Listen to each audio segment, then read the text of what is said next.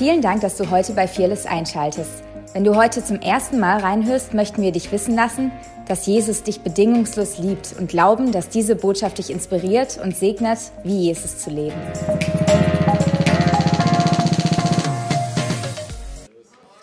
Hallöchen, jetzt. Guten Morgen zusammen. Ich würde kurz sagen, danke nochmal Philipp für, für die schönen Worte. Likewise. Ich bete mal geschwind am Anfang. Jesus, wir geben dir alle Ehre. Du bist der Mittelpunkt. Danke, dass du hier in dieser Versammlung bist. Und ich danke dir, dass du uns heute beschneiden wirst mit deinem Wort, dass du ermutigst, dass du ermahnst, dass du jedem hier so begegnest, wie er es braucht oder sie es braucht, dass wir hier rausgehen und den Raum mehr, also verlassen, mehr so wie du, dass wir wachsen in deiner Erkenntnis. Danke, Heiliger Geist, dass es durch deine Kraft und dein Wirken geschieht. Wir öffnen dir unsere Herzen. Danke, Jesus. Amen. Ich habe ein paar Seiten Predigt vorbereitet, aber zuallererst möchte ich äh, noch zwei Dinge äh, teilen, die mir auf dem Herweg und hier ähm, Gott gegeben hat. Ich glaube, für uns als Gemeinde. Ich hatte das Gefühl, dass Gott zu uns sagt, trainiert eure Ausdauer. Jetzt, ich meine jetzt nicht, dass du anfangen sollst mit Joggen, was auch cool wäre, aber ich meine, dass Gott will, dass wir unsere geistliche Ausdauer trainieren. Äh, in Hesekiel 47 ist es, glaube ich, da wird in so einer Begegnung, die dieser Prophet mit Gott hat, so ein Fluss beschrieben. Und dieser Fluss steht für den Geist Gottes und das, was Gott tut. Und ähm, wenn ich es noch richtig weiß, läuft der Prophet mit einem Engel in den Fluss rein und zuerst halt knöcheltief, dann noch weiter knietief, dann noch weiter und er kann nicht mehr stehen und er ist voll drin. Und ich glaube, Gott möchte uns heute Morgen ermutigen äh, und uns einfach herausfordern, ähm, was ist, wenn es mal in so einem Gottesdienst länger dauert, bis jetzt jemand auf die Bühne kommt und vielleicht seine Gedanken mitteilt oder vielleicht ein Lobpreislied, äh, der Chorus 20 Mal wiederholt wird. Ähm, bist du dann mit deinen Gedanken beim Mittagessen oder checkst du deine E-Mails oder hast du die Ausdauer, dran zu bleiben im Lobpreis und dich reinzupressen in das, was Gott tut, tiefer zu gehen in den Fluss rein?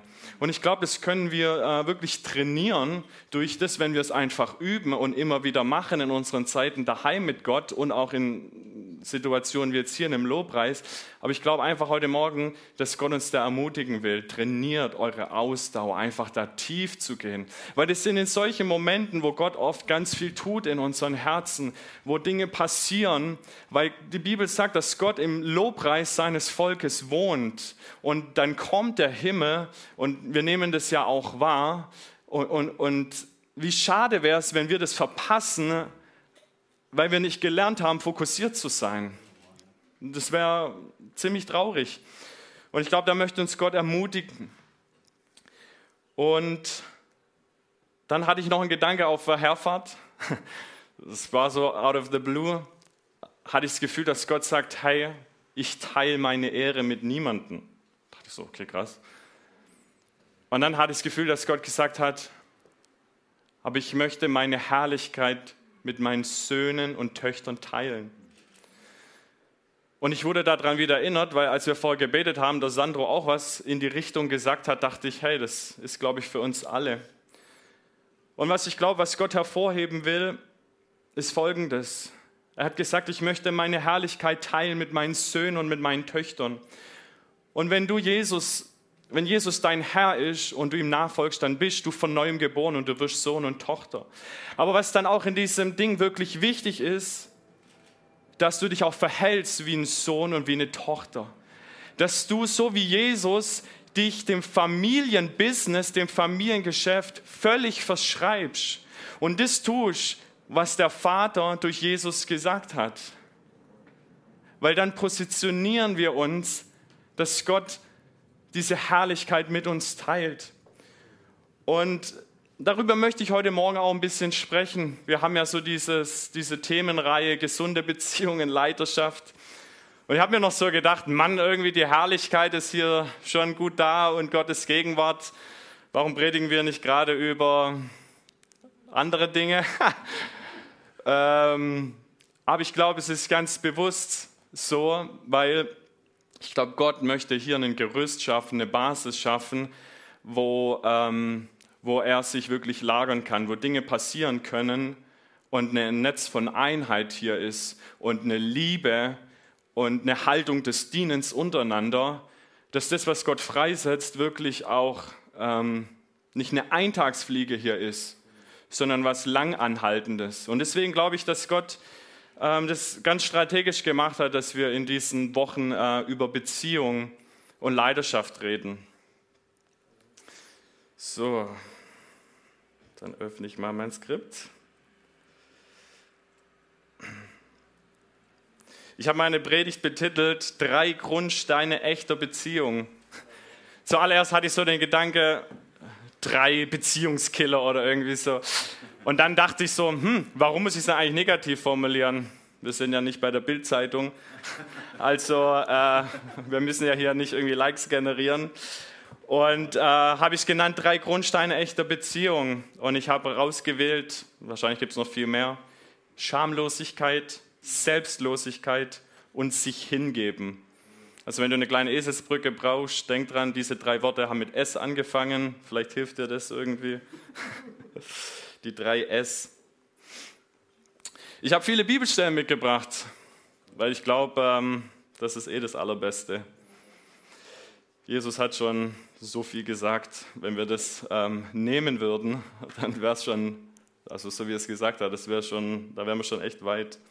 Meine erste Bibelstelle, 1. Johannes 1, Vers 5 bis 7. Ich lese es euch einfach mal vor. Das ist ein sehr bekannter Vers. Und das ist die Botschaft, die wir von ihm gehört haben und euch verkündigen. Gott ist Licht und in ihm ist keine Finsternis. Wenn wir sagen, dass wir Gemeinschaft mit ihm haben und wandeln doch in der Finsternis, so lügen wir und tun nicht die Wahrheit. Wenn wir aber im Licht wandeln, wie er im Licht ist, so haben wir Gemeinschaft untereinander und das Blut Jesu, seines Sohnes, macht uns rein von aller Sünde. Meine zweite Bibelstelle, Johannes 3, Vers 19 bis 21.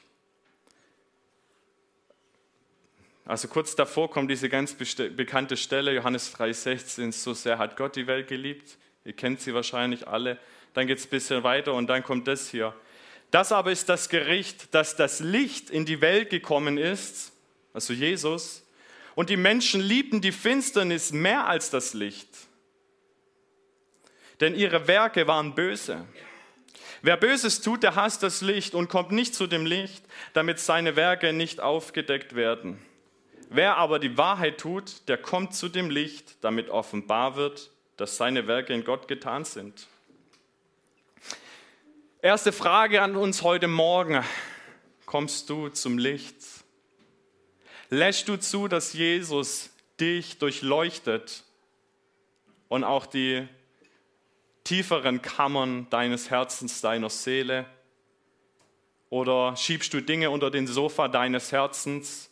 Gibt es da Kapitel, wo du sagst, die Kiste mache ich lieber nicht auf, es tut zu sehr weh?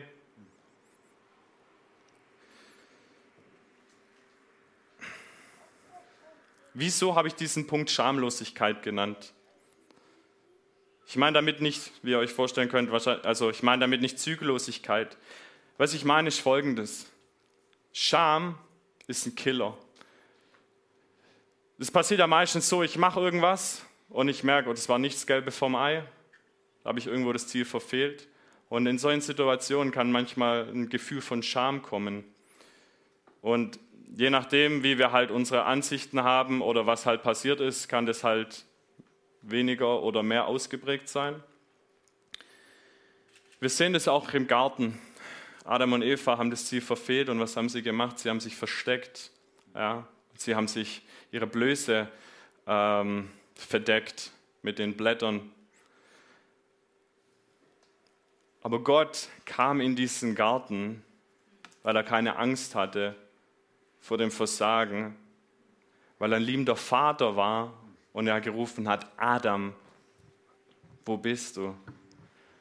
Ich werde wahrscheinlich nie vergessen, wo ich mal Reinhard Bonke live äh, predigen hören habe, hat er das so richtig inbrünstig rausgeschrien. Adam, wo bist du? Und das halt noch mit seiner Stimme. Und wenn man sein Leben ein bisschen verfolgt hat, was der Mann für Gott bewegt hat, das war schon sehr episch. Ähm, aber das ist die Frage, die ich uns heute Morgen stellen will. Was machen wir, wenn Scham in unserem Leben ist? Wir sollten dem keinen Platz geben, weil Scham zerstört Beziehungen. Es funktioniert eigentlich so, dass wenn da Dinge sind, beispielsweise so eine Box, wo Dinge drin sind aus vielleicht einer vergangenen Geschichte und ich mich dem nicht, also wenn ich mit Gott da nicht durchgegangen bin und Heilung passiert ist, ich das nicht ans Licht gebracht habe, dann kann da Scham entstehen. Und das Problem ist, wenn ich jetzt in einer Beziehung bin, und wenn ich heute Beziehung sage, meine ich immer zwischenmenschlich und zum Vater, ähm, das Problem ist folgendes, dass ich Angst habe, mich verletzlich zu machen, dass ich Angst habe, alles von mir zu zeigen, dass ich das lieber da hinten lasse. Und was ist das Problem? Die Person, mit der ich in Beziehung bin, die kann mich nie wirklich ganz kennen, weil ich ja immer denke, wenn sie das wüsste, würde sie mich bestimmt nicht lieben.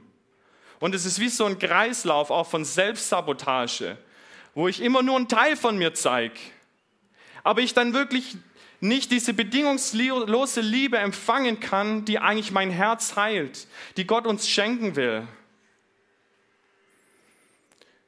Und ich möchte euch heute Morgen ermutigen und uns die Frage stellen, mit wem gehst du tief? Yes, mit Jesus, aber du brauchst auch Menschen in deinem Leben, denen du alles erzählen kannst. Ich habe angefangen, das zu praktizieren mit zwei Freunden. Wir erzählen uns the good, the bad, the ugly. Und manchmal stelle ich mir dann so in dem Treffen noch die Frage, ah, okay, war doch die Woche irgendwas, was ich jetzt eigentlich lieber nicht erzählen will? Dann erzähle ich es jetzt.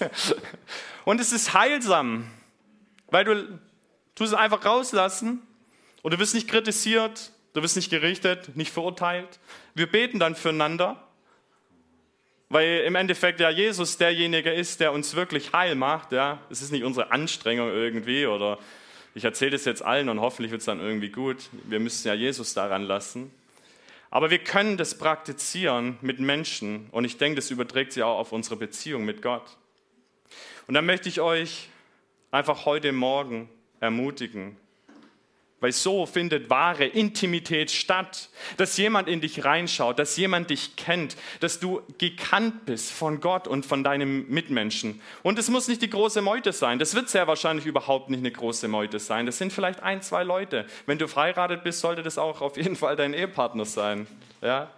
Ähm, und an diesem Platz, wo du dich verwundbar machst, da kannst du die Liebe empfangen.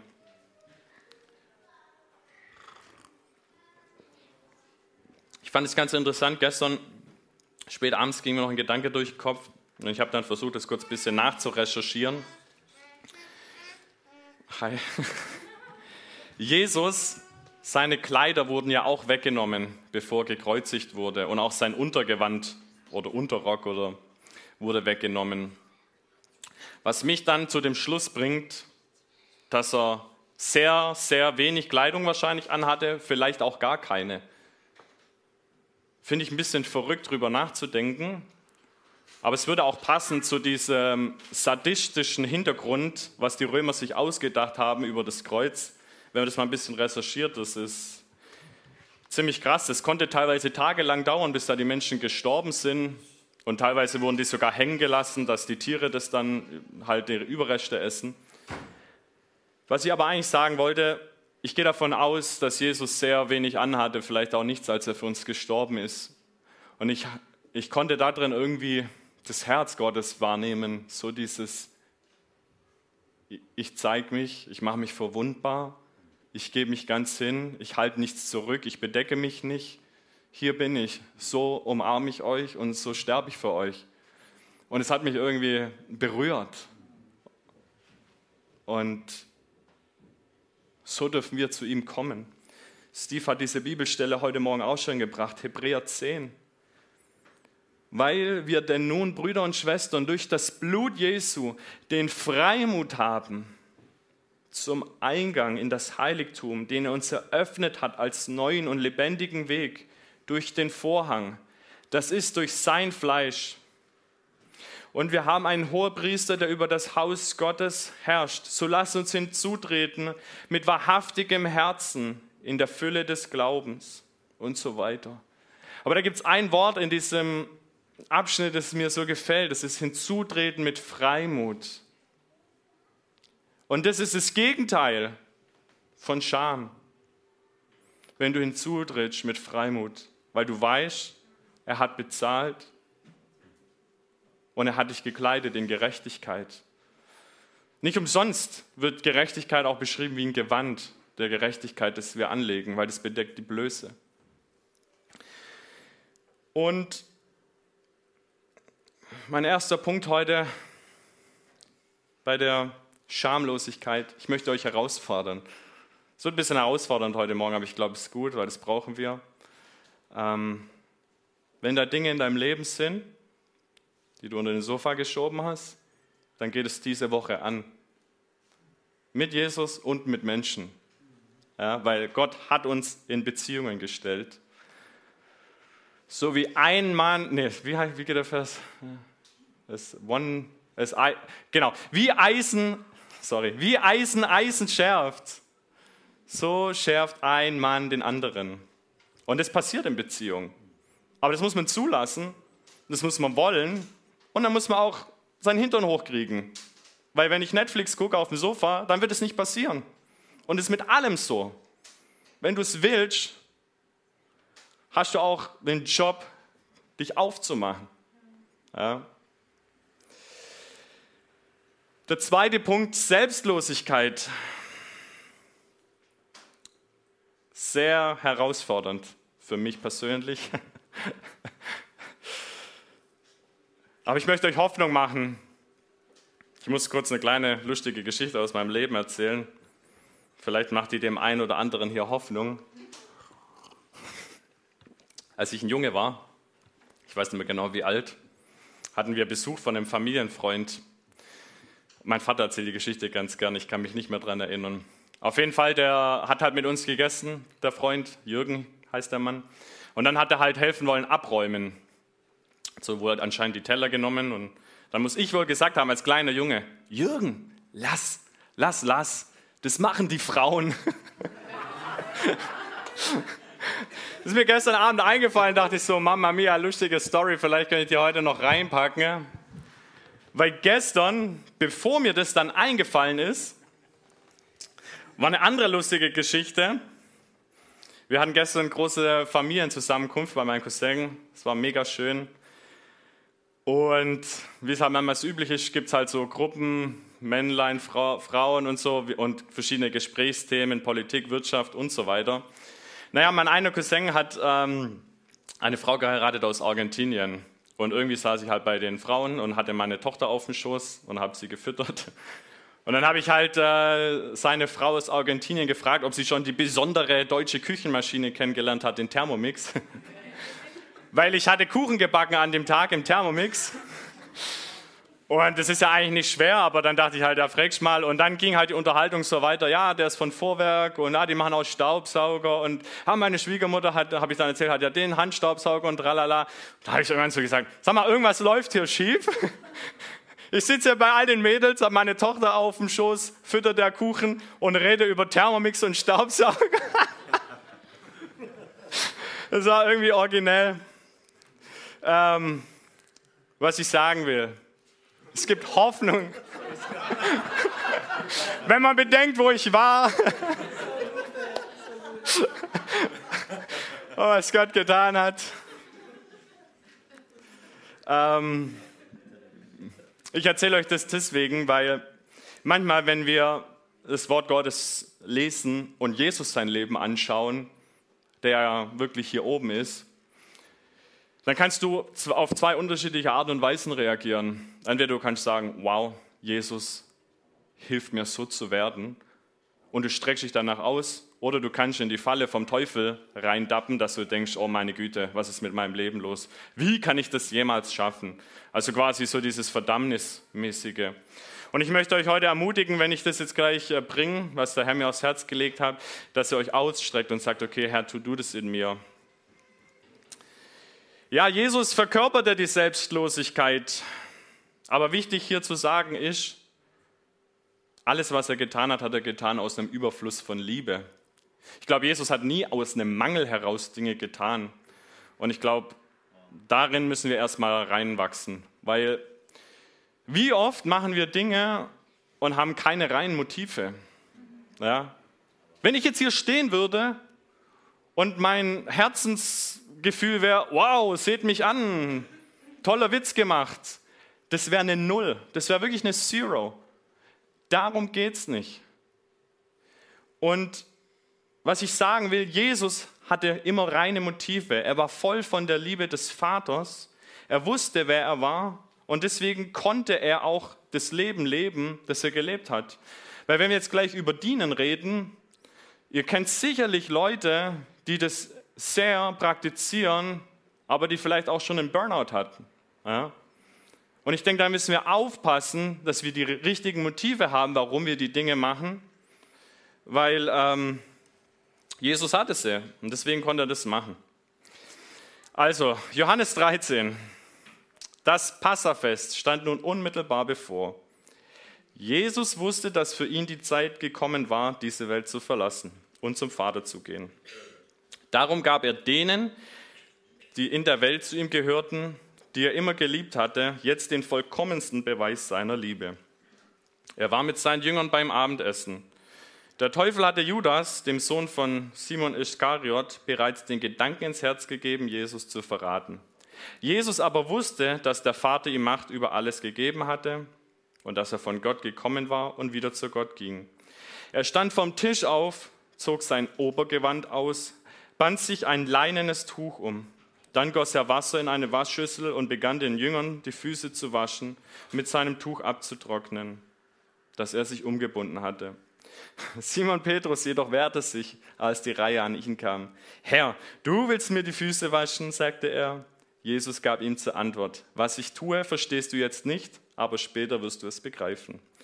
Nie und nimmer wäschst du mir die Füße, erklärte Petrus. Jesus entgegnete, wenn ich sie dir nicht wasche, hast du keine Gemeinschaft mit mir. Da rief Simon Petrus, Herr, dann wasche mir nicht nur die Füße, wasche mir auch die Hände und den Kopf. Ich liebe diese Stelle, so witzig. Jesus erwiderte, wer ein Bad genommen hat, ist ganz rein. Er braucht sich später nur noch die Füße zu waschen. Auch ihr seid rein, allerdings nicht alle. Jesus wusste, wer ihn verraten würde. Das war der Grund, warum er sagte, ihr seid nicht alle rein. Nachdem Jesus seinen Jüngern die Füße gewaschen hatte, zog er sein Obergewand wieder an und kehrte an seinen Platz am Tisch zurück. Versteht ihr, was ich eben getan habe, als ich euch die Füße wusch? fragte er sie. Ihr nennt mich Meister und Herr, und das mit Recht. Denn ich bin es. Wenn nun ich, der Herr und Meister, euch die Füße gewaschen habe, sollt auch ihr einander die Füße waschen. Ich habe euch ein Beispiel gegeben, damit auch ihr so handelt, wie ich an euch gehandelt habe. Denkt daran, ein Diener ist nicht größer als sein Herr und ein Bote nicht größer als der, der ihn sendet. Ihr wisst das jetzt alles. Glücklich seid ihr zu nennen, wenn ihr auch danach handelt. Ich finde es eine krasse Bibelstelle. Ich finde auch die letzte Aussage krass. Glück, äh, ihr wisst es jetzt alle, aber glücklich zu nennen, wer danach handelt, weil wir wissen ja, nur das Wissen verändert uns nicht. Wir müssen es in die Tat umsetzen. Und ich habe das so drüber nachgedacht und was mir ganz klar bewusst worden ist, Unsere Jobbeschreibung, wenn man es so will, in Gottes Reich, die wird sich niemals verändern. Egal wie lange wir schon Christen sind, egal wie viel Gott dir anvertraut hat, egal welchen Titel du vielleicht inne hast, wir werden immer diese Jobbeschreibung haben, zu dienen. Menschen zu dienen und Gott zu dienen. Und ich wurde damit selber so konfrontiert, weil ihr kennt ja sicherlich alle auch diese Bibelstelle, wo es um Verwalterschaft geht. Wer quasi einen guten Job macht, dem wird mehr anvertraut. Ich habe darüber nachgedacht und mir ist klar geworden, hey, manchmal hatte ich schon so den Gedanke, jawohl, mehr anvertraut, das bedeutet jetzt vielleicht andere Dinge machen. Oder wir haben manchmal vielleicht solche Vorstellungen, du fängst an und du putschst Klo in der Gemeinde und irgendwann bist du vielleicht der, der begrüßt und irgendwann darfst du vielleicht mal hier hoch. Manchmal, ich weiß nicht, ob ihr euch damit so identifizieren könnt, aber manchmal haben wir vielleicht solche Vorstellungen irgendwie, dann setzt dich Gott über mehr und über mehr. Und ich glaube absolut, dass Gott uns über mehr setzt, aber in unserem Herz sollte immer dieses Motiv sein, alles zu tun aus Liebe und zum Wohl des anderen, zu dienen. Wenn ich jetzt hier stehe und mein Motiv wäre, dass ich jetzt halt der coole Preacher sein will, wie gesagt, das wäre eine Zero. Aber wenn ich hier stehe und ich sage die Dinge, die ich sage, weil ich euch ermutigen will, weil ich euch dienen, mit, mit dem, dienen will mit Gottes Wort, dann ist es absolut richtig. Und wir werden nie herausbefördert aus dem, aus dem Dienen, weil Jesus hat es ja gemacht. Und es war am Ende seines Dienstes. Versteht ihr, wie ich meine? Und so in dieser Welt, jeder will bedient werden. Jeder will alles easy und es soll zu mir kommen und tralala, ich bin der Mittelpunkt. Aber Jesus hat ein total anderes Leben gelebt und das sehen wir hier. Und er hat gesagt, wir sollen ihm folgen. Philipper 2, Vers 3 bis 9. Tut nichts aus Eigennutz da geht es um Jesus an dieser Stelle. Tut nichts aus Eigennutz oder nichtigem Ehrgeiz, sondern in Demut achte einer den anderen höher als sich selbst. Jeder schaue nicht auf das Seine, sondern jeder auf das des anderen. Jetzt kommt's. Also was ich gemeint habe, es geht um Jesus. Denn ihr sollt so gesinnt sein, wie Jesus Christus es auch war. Der als in der der als er in der Gestalt Gottes war, es nicht wie einen Raub festhielt, Gott gleich zu sein, sondern er entäußerte sich selbst. Er nahm die Gestalt eines Knechtes an und wurde wie die Menschen und in seiner äußeren Erscheinung als ein Mensch erfunden. Er erniedrigte sich selbst und wurde gehorsam bis zum Tod, ja bis zum Tod am Kreuz. Ich finde, es ist eine der aller mit einer der herausforderndsten Bibelstellen, weil wenn ich so mein eigenes Leben reflektiere, wie viel tue ich aus Eigennutz für mich, weil es mir halt reinläuft? Das ist nicht gerade wenig manchmal. Und ich glaube, da möchte Gott heute Morgen seinen Finger drauflegen bei uns allen. Die Frage ist, lassen wir es zu und wollen wir das?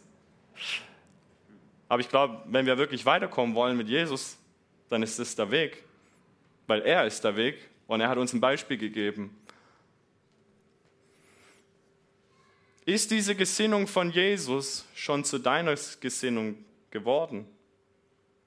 Er hat seine Privilegien aufgegeben als Sohn Gottes. Das muss man sich mal vergegenwärtigen, was es eigentlich bedeutet hat für ihn. Und das ist ein Beispiel, dem wir folgen sollen. Das finde ich ziemlich krass, ziemlich gut und ziemlich herausfordernd. Da gibt es noch eine andere Stelle. Ich kürze es vielleicht etwas ein, wo ich glaube, es ist die, die Mutter der Söhne des Zebedeus, also die Mutter von Johannes und Jakobus, kommt zu Jesus und fragt, ob ihre Söhne halt diese Ehrenplätze dann später mal in Gottes Reich kriegen, zur Rechten und zur Linken. Jesus sagt dann erstmal so, ihr seid überhaupt bereit, den Kelch zu trinken, den ich trinken muss. Und ähm, dann sagt er, mein Kelch werdet ihr zwar trinken, aber das Sitzen zu meiner Rechten und Linken, äh, das, das zu geben, steht mir nicht zu. Das wird denen zuteil, für die es bestimmt ist, von meinem Vater.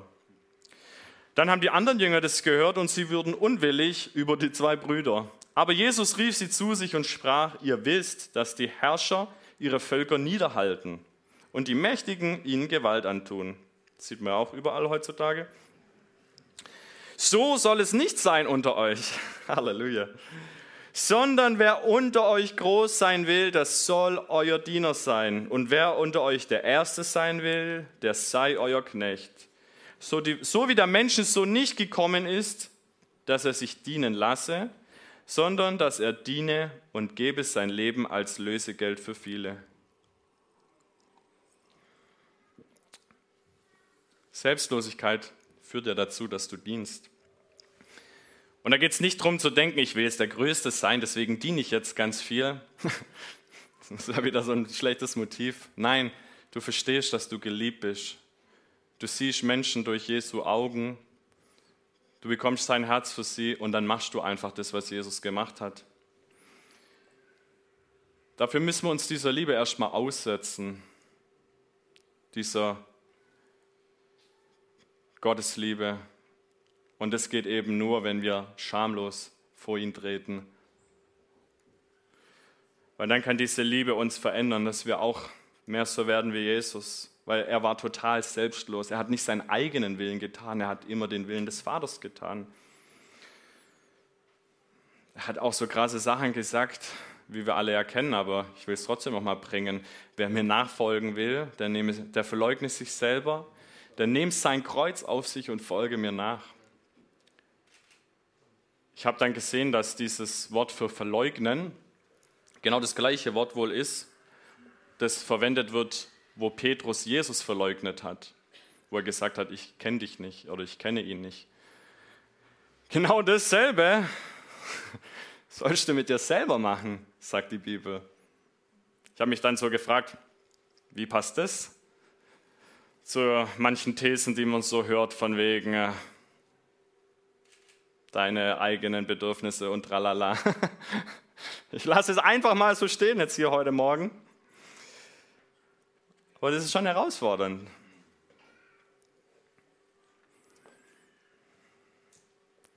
Und was ich noch sagen will, es gibt ja auch diese bekannte Stelle, wo Jesus in Johannes 15 sagt, ich nenne euch nunmehr nicht mehr Knechte, sondern Freunde.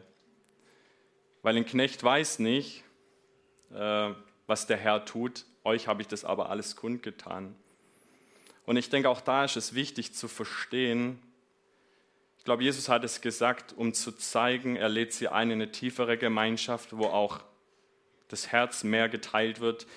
Ähm, so aller, was kein Auge je gesehen hat, kein Ohr je gehört hat, in keines Menschen Herz gekommen ist, das offenbart Gott denen, die ihn lieben. Ich glaube, das ist einfach eine Einladung, die aber nicht bedeutet, dass das Dienen an diesem Punkt stoppt. Weil ich glaube, die Welt hat genug von Leitern, die sich irgendwie für manche Dinge zu fein sind, wo so eine,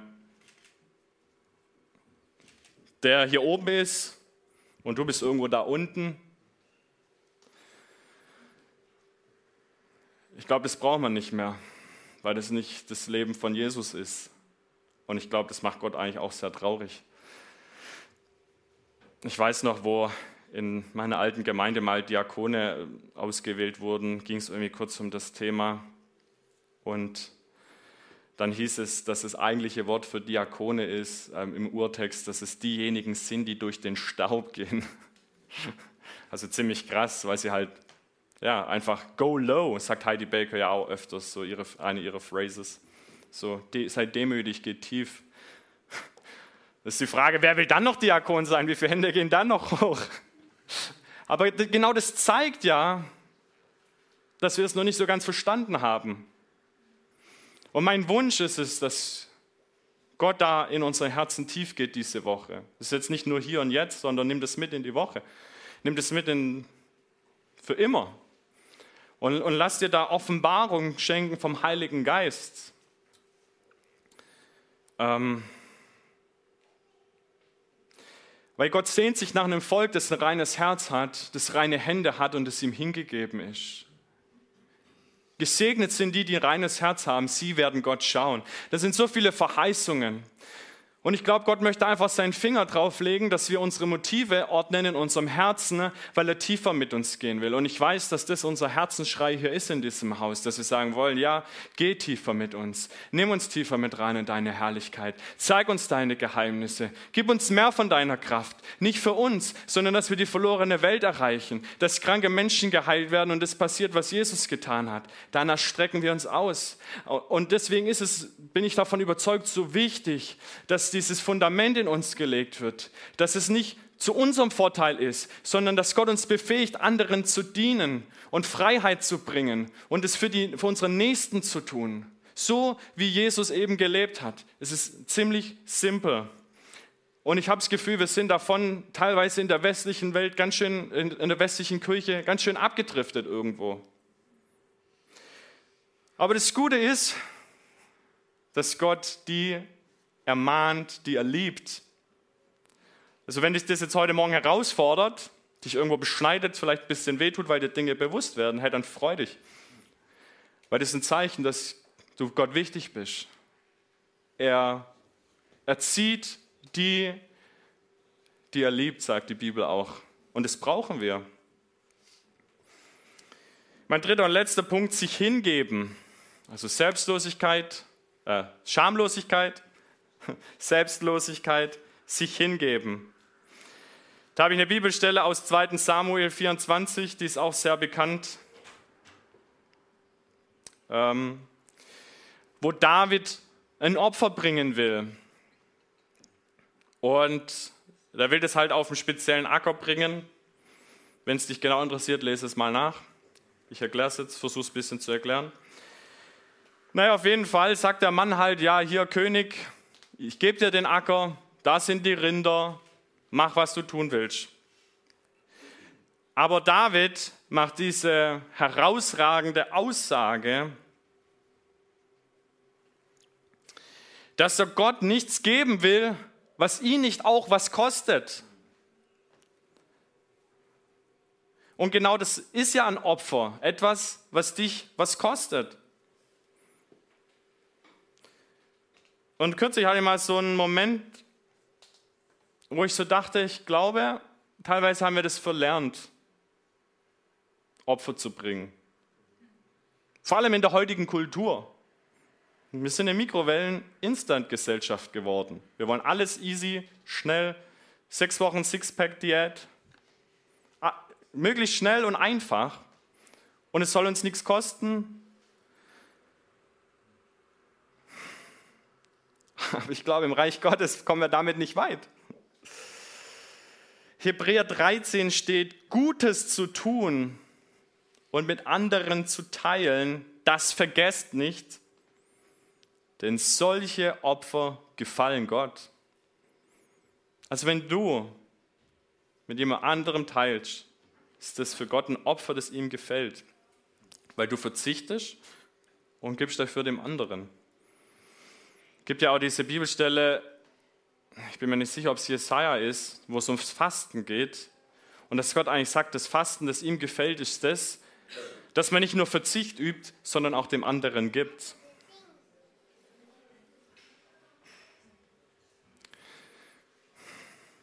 Ich glaube, mir kam gerade ein Gedanke, dass auch es Menschen hier drin gibt, wo ähm, Gott das tatsächlich aufs Herz gelegt hat, in dem Bereich aktiv zu sein, so Social Justice oder auch äh, Menschen da zu unterstützen und sich da einzusetzen, Gottes Liebe ganz praktisch ähm, sichtbar werden zu lassen. Wenn es auf deinem Herz ist, sei damit ermutigt einfach heute Morgen.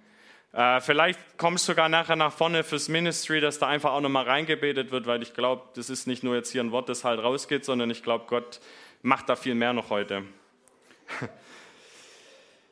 Yes, die Selbstlosigkeit führt zur Hingabe und Opferbereitschaft. Und die nächste Frage ist, was darf dich dein Glaube auch kosten? Kennst du manchmal aus meinem eigenen Leben, ich bin unterwegs und habe den Impuls, für jemanden zu beten. Und manchmal gibt es Momente, da mache ich es. Und manchmal gibt es Momente, da mache ich es nicht. Aber das ist ja eigentlich Pillepalle, wenn ich überlege, was jetzt von uns Brüder und Schwestern in China für ihren Glaube bezahlen. Versteht ihr, was ich meine?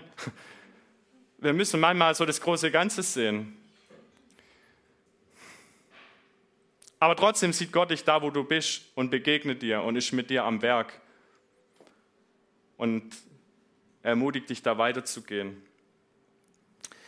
Ich weiß auch noch gut aus meinem eigenen Leben, als meine Tochter, die Ida, geboren worden ist, hatte ich mal so einen Moment, da saß ich abends mit meiner Frau im Bett und es war, glaube ich, Wochenbett, also alles war ein bisschen easy und wir haben auch viel die Zeit genossen mit Baby. Und sie wollte, dass ich ihr irgendwas bringe, halt aufstehe und was hole. Und in dem Moment hatte ich irgendwie so keinen Bock und war so, so halt, kennt ihr vielleicht. Und dann ist mir aber so krass irgendwie bewusst geworden und der Moment hat echt wehgetan, dass ich, ein richtig Ego, dass ich in dem Moment ein richtiger Egoist war. Ich sag, ich liebe sie. Sie hat ein Baby, unser Baby auf die Welt gebracht. Jetzt sitzen wir hier nebeneinander im Bett und ich bin zu faul, meinen Allerwertesten hochzukriegen und ihr irgendwas zu holen. Amen das war schmerzhaft, das irgendwie so zu realisieren. Aber das habe ich gebraucht irgendwo. Und ich denke, das brauchen wir immer wieder auch, dass Gott auch seinen Finger in Dinge reinlegen darf in unserem Herz. Weil wir wollen nicht nur singen, ich will wie du sein, wir wollen es auch leben und werden und manifestieren. Weil manchmal sagen wir Sachen, aber unser Leben soll es ja dann auch zeigen. Es gibt ja diese Phrase, Words are cheap. Und es stimmt, du kannst viel sagen. Die Frage ist, leben wir das? Und ungefähr um die gleiche Zeit herum habe ich dann noch von Bill Johnson was angehört. Ich glaube, da ging es so ein bisschen um Erziehung oder irgendwie so. Ich dachte, hör schon mal an, was er sagt. Jetzt hast du ja hier ein Baby. Und da hat er ein krasses Statement rausgehauen. The level of love is always measured by the level of sacrifice. Also im Endeffekt, das Level von deiner Liebe wird daran gemessen, an dem Level von Opferbereitschaft. Also ob du bereit bist zu opfern und dich aufzugeben und dich hinzugeben. Daran kann man deine Liebe sehen. Also nicht nur, wenn du sagst zehnmal, ich liebe dich, aber halt nichts dein Hintern hochkriegst, wenn es darum gilt, sondern in diesen Taten. Das war dann noch mehr in my face. Aber das ist gut. Und äh, auch ein cooler Preacher, der Steve Backland, der hat so eine Aussage, wo er sagt, Treue ist nicht nur, dass du da bist, wenn es gilt und mit anpackst, sondern eben, was du dann auch denkst und was in dir vorgeht, wenn du da bist und mit anpackst. Ja? Und genau das Gleiche ist es auch mit der Liebe und dem Dienen und dem Opfern. Ich glaube, dass es Gott jetzt nicht so extrem vom Hocker haut, wenn wir halt irgendwas machen, aber in unserem Herz was ganz anderes vorgeht. Ich glaube, ihr versteht, was ich meine. Ja, kann, äh, möchte vielleicht jemand hochkommen? Ich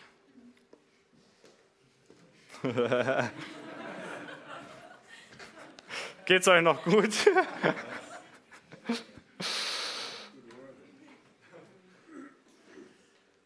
Jesus hat gesagt, die Wahrheit wird uns frei machen. Und es geht nicht darum, ob es populär ist, ob es halt uns in unseren Kram passt. Er ist der Chef. Ich glaube, wir müssen das manchmal wieder so ein bisschen in unserem Herzen sortieren. Und ich hatte auch das Gefühl, dass Gott uns auch eine andere Sichtweise gibt, weil was ich auch von, von meiner Frau so lernen durfte und auch immer wieder gehört habe, ist dieses, wenn, sie, wenn dir manchmal auffällt, dass manche Leute andere nicht mal sehen, die nehmen das nicht mal wahr, dass da ein Bedürfnis ist oder dass man da helfen könnte oder mit aufstehen könnte oder, oder, oder. Und ich habe irgendwie so das Gefühl, wie dass Gott auch uns diese Perspektive geben will, ähm, Not zu sehen. Weil der Mark hat es, glaube ich, mal gesagt, auch diese Geschichte, wo Jesus diese Person gesehen hat zuallererst mal, bevor er zu ihr hingegangen ist. Aber wir ja manchmal wie so mit uns selber beschäftigt sind, sich um uns selber drehen oder in unserem Hamsterrad sind und nicht mal quasi andere Leute wahrnehmen.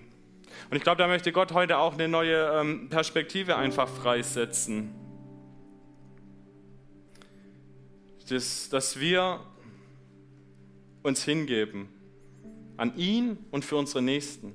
Ich finde es so krass, wenn ich lese, dass in der Apostelgeschichte die Leute ihre Besitztümer verkauft haben und es zu den Füßen, Füßen der Apostel gelegt haben. Das muss man sich mal vorstellen. So das Häusle, für das du keine Ahnung wie lange gearbeitet hast und tralala. Und das haben die verkauft, um anderen in Not zu helfen. Und das war so los in der Urgemeinde, wo wir ja wieder hinwollen. Also ich glaube einfach, da ist Luft nach oben. Da ist Raum zum Wachsen. Und ja, dieses Stretching, es tut weh. Aber wir wollen ja nicht in der Lüge leben. Wir wollen ja nicht in weniger leben, als wofür Jesus an diesem Kreuz bezahlt hat. Und äh, jetzt möchte ich einfach kurz euch einen Moment geben. Ich habe jetzt hier ein paar Sachen rausgehauen. Geh jetzt einfach mal kurz in deinem Herzen vor Gott, weil er wohnt ja in dir, und geh mal geschwind durch, welche Punkte er jetzt für dich highlightet oder wo er seinen Finger drauf legt. Und dann schreibst du auf, dass du es nicht vergisst. Mach dir eine Notiz. Schamlosigkeit, Selbstlosigkeit, sich hingeben. Wo zeigt der Gott konkrete Dinge, die du tun kannst? Kleine Schritte. Fang an mit kleinen Schritten.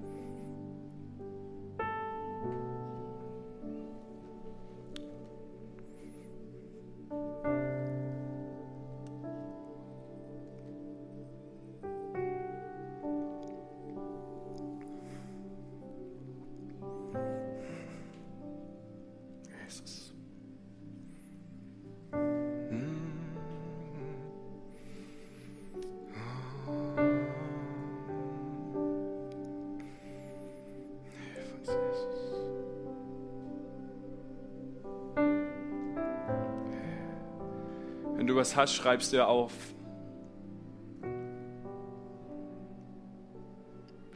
Ich möchte Leute ermutigen, wenn Dinge in deinem Leben sind, die du noch nicht Leuten erzählt hast, tu das. Das kann dich sonst killen. Das kann dich so viel kosten, das ist nicht wert. Und deine Angst davor ist meistens viel schlimmer, als es eigentlich ist. So. Es kann nicht sein, dass Ehepaare Geheimnisse voneinander haben, die nicht gut sind.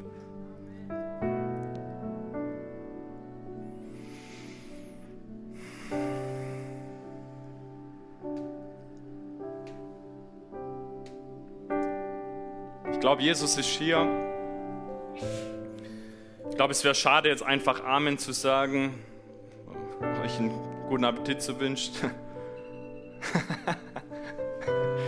Der Brate ist fertig.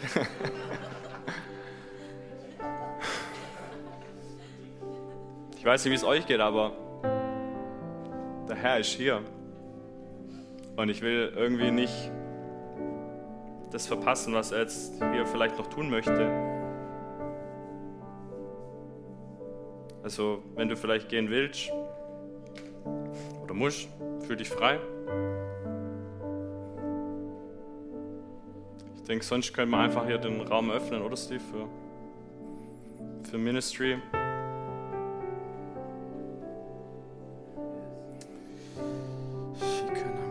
Ich möchte euch ermutigen, es ist der Heilige Geist ist der Helfer.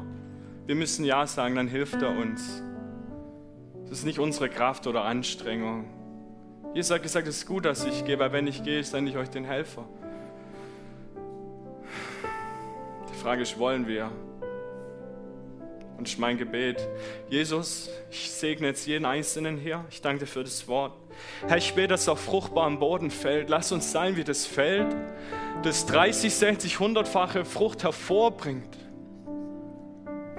Jesus, radier du Egoismus aus uns raus, weil wir sagen, wir sind mit dir gestorben. Hilf uns, reine Motive zu haben, nicht Ruhm, Ehre oder Anerkennung von Menschen zu suchen, sondern das Wohl des anderen im Sinn zu haben und deine Ehre zu suchen, dein Reich zu bauen, deinen Willen zu tun.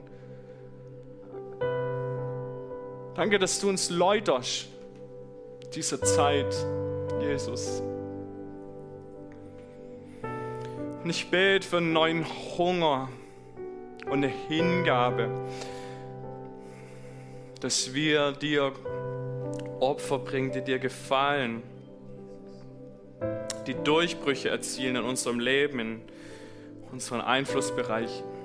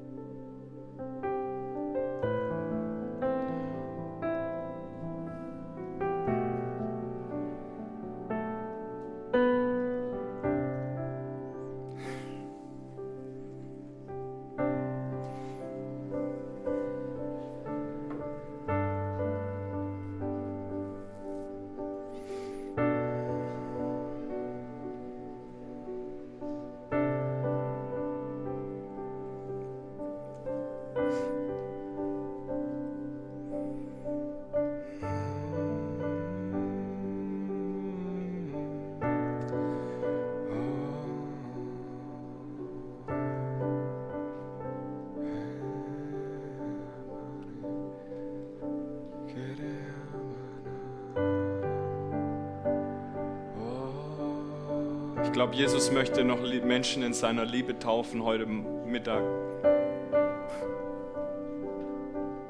Weil da fängt es an. Wenn du voll bist mit der Liebe, kannst du sie weitergeben. Diese Liebe wird dir nicht gegeben, dass du Gänsehaut kriegst und ein tolles Gefühl, sondern dass du zu dieser Liebe wirst und sie weitergeben kannst. So vielleicht kann das Ministry-Team einfach vorkommen. Und wer einfach Gebet will, Gebet braucht, kommt einfach nach vorne und Open End. Danke fürs Reinhören. Wir glauben, dass der Heilige Geist durch seine Liebe, Kraft und Wahrheit Veränderung bringt und dich zurüstet, diese Begegnung in dein Umfeld hinauszutragen. Sei gesegnet.